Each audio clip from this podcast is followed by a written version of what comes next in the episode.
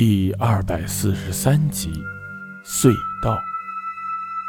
小北山公路隧道位于两省交界处，全长五千一百零七米，于今年七月份通过验收检采通车。不料，通车不足半年，隧道里竟接连发生了几起交通事故，死了几个司机，且死状极其恐怖。都是整个人撞破挡风玻璃飞出车外而死，而每次出车祸时都没有发现第二辆车，所以不是追尾，车也没有撞墙或其他的障碍物。恐怖的阴云笼罩着小北山隧道，各种耸人听闻的传说也流传开来。这些传说最终都是一个结论：隧道里每月得死一个人。经常得从这儿经过的司机们。都抱着宁可信其有，不可信其无的想法，舍近求远，重新绕盘陀岭过小山，要不然就是等了死一个人之后才放心的过隧道。投资小北山隧道的建设发展公司请来了刑侦技术人员、隧道工程专家等进隧道进行调查，三番四次却查不出个什么所以然来，隧道逐渐冷清起来。有时一天还收不到两三百块钱，这样下去，公司何时才能还清贷款？最近几天，公司经理郝坚天天到收费处观察情况。当看到一辆又一辆的车在离隧道口不远处便绕上了盘陀岭时，郝坚的眉头拧成了一块。我要进隧道，到那头的收费处看看。郝坚突然说：“经理，我们再叫几辆车跟你一块进去。”收费员小丁说：“不用了，我一个人就行。”郝坚摇摇头：“可可是可是这个月还还还没出事呢。”小丁犹豫着说。郝坚勃然大怒：“连你们都相信这些鬼话，难怪那些司机不敢进了。我就不信这个邪！”说完，他钻进自己的车，毫不犹豫地向隧道里开进去。宽敞的隧道里灯火通明。隧道壁上的大幅广告、宣传画等目不暇接。郝坚心想：这样光明的地方，怎么会有什么邪祟出现？纯粹是疑心生暗鬼。车不紧不慢地向前开着，可是慢慢的，郝坚发现有点不对劲儿了。五公里长的隧道，车速保持在四十公里左右，开了快十分钟了，怎么还没见尽头？他加大马力，将时速提到了八十公里。可是又两分钟过去了，依然望不到隧道的尽头。饶是郝坚胆子再大，心里也发毛了。突然，隧道里的灯全灭了，周围顿时陷入了一片死黑之中。郝坚手忙脚乱，想打开车灯，可是车就在这一刻也熄火了，车灯也不亮了。隧道里如地狱一般的幽暗。郝坚只觉得周围像有万千鬼魅向他张牙舞爪，可他却一个也看不到。他想用手机向收费处的人求救，拿出手机打开盖儿一看，一个信号也没有。蓦的，他觉得身边像是多了什么东西，睁开眼一看，一个雪白的女人正坐在副驾驶的位上，睁着大眼睛仇恨地望着他。郝坚猛推车门，门却被锁死了。死也是死，豁出去了。郝坚咬着牙问：“小姐，我知道今天难逃一死，但我可不可以知道，我跟你无冤无仇，你你凭什么杀我？”“哼，就凭你是一个臭男人，我让你死个明白吧。”几个月前隧道通车的那一天，我刚好一个人开着车通过隧道，车在隧道中熄火抛锚了。我向一辆路过的本田车求援。求那司机把我带到前面的维修点，请师傅来。那男人让我上了车，在隧道里不断借着换挡之机在我大腿上乱摸。我痛骂他，对他说我要下车，可他越开越快，而且越来越放肆。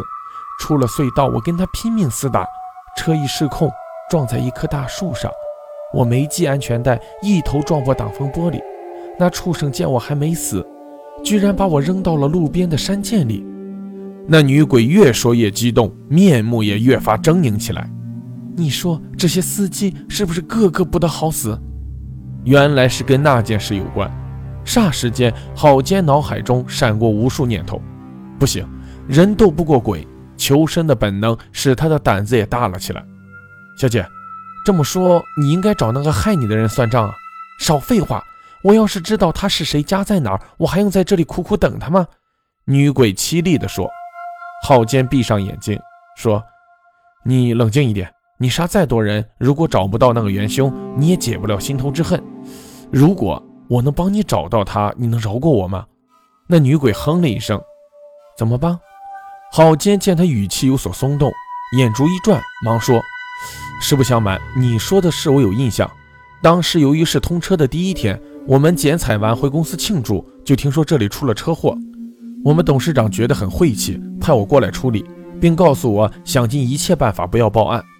我到了那里一看，只看到车撞在树上，玻璃都碎了，驾驶室里只有一个受伤的司机，我们就赶紧把他送到医院。”等他第二天醒过来，我们就跟他商量，给他一定的补偿，然后双方都不报案。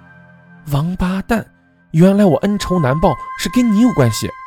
女鬼恶狠狠地说：“好，你现在就带我去找他，今天我就饶了你。”慢着，郝坚说：“你得先带我去找到你的尸体，我们才好报案，然后才有理由让医院提供那人线索。你说是不是？”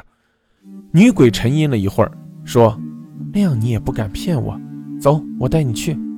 郝坚说：“你把隧道里的灯和车灯都搞灭了，我们怎么去？”女鬼又冷笑一声：“我哪有那么大能耐？我只不过在你心里造了个假象而已。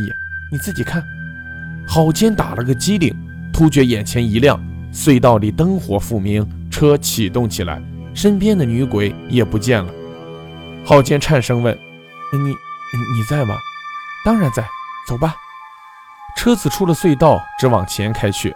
大概开出三公里，郝坚突听身边的女鬼道：“到了。”车子吱的一声，急停在一棵大树下。郝坚下了车，习惯性的按了一下，开启了防盗系统。车子的右边是那条深深的山涧。郝坚正要仔细观察周围，突然，车子的报警声刺耳的响起，同时，车里传来了那女鬼的大喊。快放我出去！你这什么意思？郝坚反应不过来，问：“你是鬼啊？怎么出不来？”那女鬼道：“光天化日之下，我的魔力就消失了。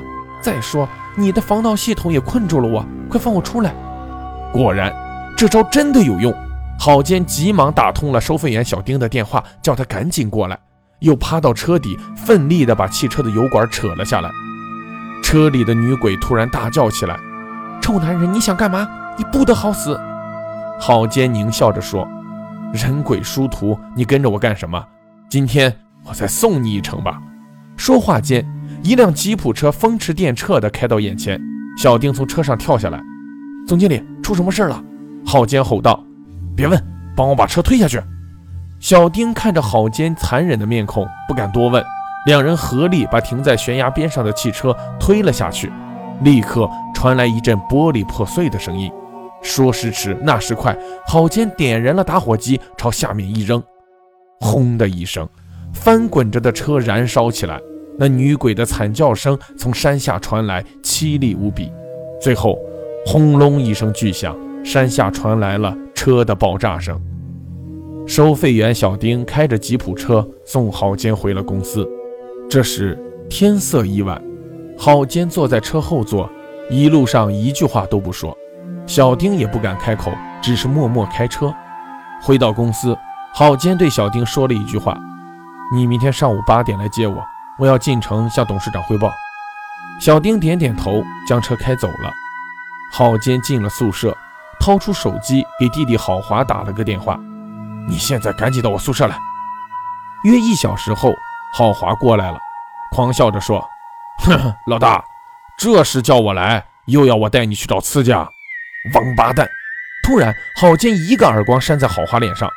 你说，我们隧道通车那天，你通过隧道的时候，是不是搭了一个女的？郝坚指着他鼻子问。郝华一听，脸色立刻就变了。呃，哥，这这这事你怎么知道？我我我我当时谁都没说。你不说，鬼会说！郝坚大吼起来。我告诉你，这几个月一直是那个阴魂不散的女鬼在隧道里作祟。弄死的那些司机全是你的替死鬼，公司贷的几个亿，要是因为这个打了水漂，我那笔款的事也会跟着曝光。那时我先杀了你，再自杀。郝华扑通一声，突然跪倒在郝坚面前，痛哭流涕起来。啊，哥，我我当时是喝多了，所所以才我我以为神不知鬼不觉。再说也是公司决定不要报案的，你还说刚劫财，报案就会让车祸曝光，以后肯定没有几个人敢通过隧道。怎怎怎么会想到？老老大，你要救我！那女鬼是不是找我报仇来了？郝坚推了他一把，说：“你这个王八蛋，今天幸亏是我。”要不然还不知得死多少人，最后肯定就会轮到你。郝坚将事情的经过一说，郝华终于松了一口气。好了，事不过三，我相信他不可能再死一次了。正说着，门铃响了，郝华吓了一跳，问道：“谁呀？”没人回答。门铃又响了一遍，郝坚将眼睛凑到猫眼里一看，原来是小丁。他把门打开，刚要发问。却见小丁直愣愣地走了进来，手一挥，门又关上了。郝坚一看不对劲儿，大声喊着：“小丁，你干嘛？”却见小丁走到郝华面前，盯着他看了一会儿，突然放声大笑，那笑声竟然是女的。哈哈哈！老天有眼，终于让我找到你了，是那女鬼的声音。郝坚想跑，却发现门被锁死了。小丁伸出手，猛地掐住郝华的脖子。同时，自己的脖子一伸长，整个头转了过来，伸到郝坚面前。那个头一会儿是小丁，一会儿是女鬼，就那样不停地变换着。呵呵，你以为那样就能让我魂飞魄散吗？我要让你死个明白！告诉你，车一下去，玻璃撞碎，我就出来了。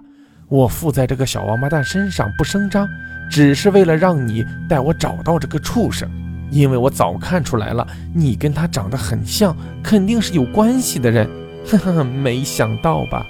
扑通扑通两声，郝坚和郝华都跪了下去，想磕头，却根本磕不了，只觉得全身一点力气都没有，在地上瘫成了一滩泥。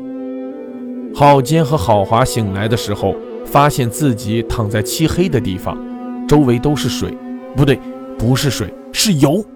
猛地，轰的一声，周围亮了起来，是在隧道里。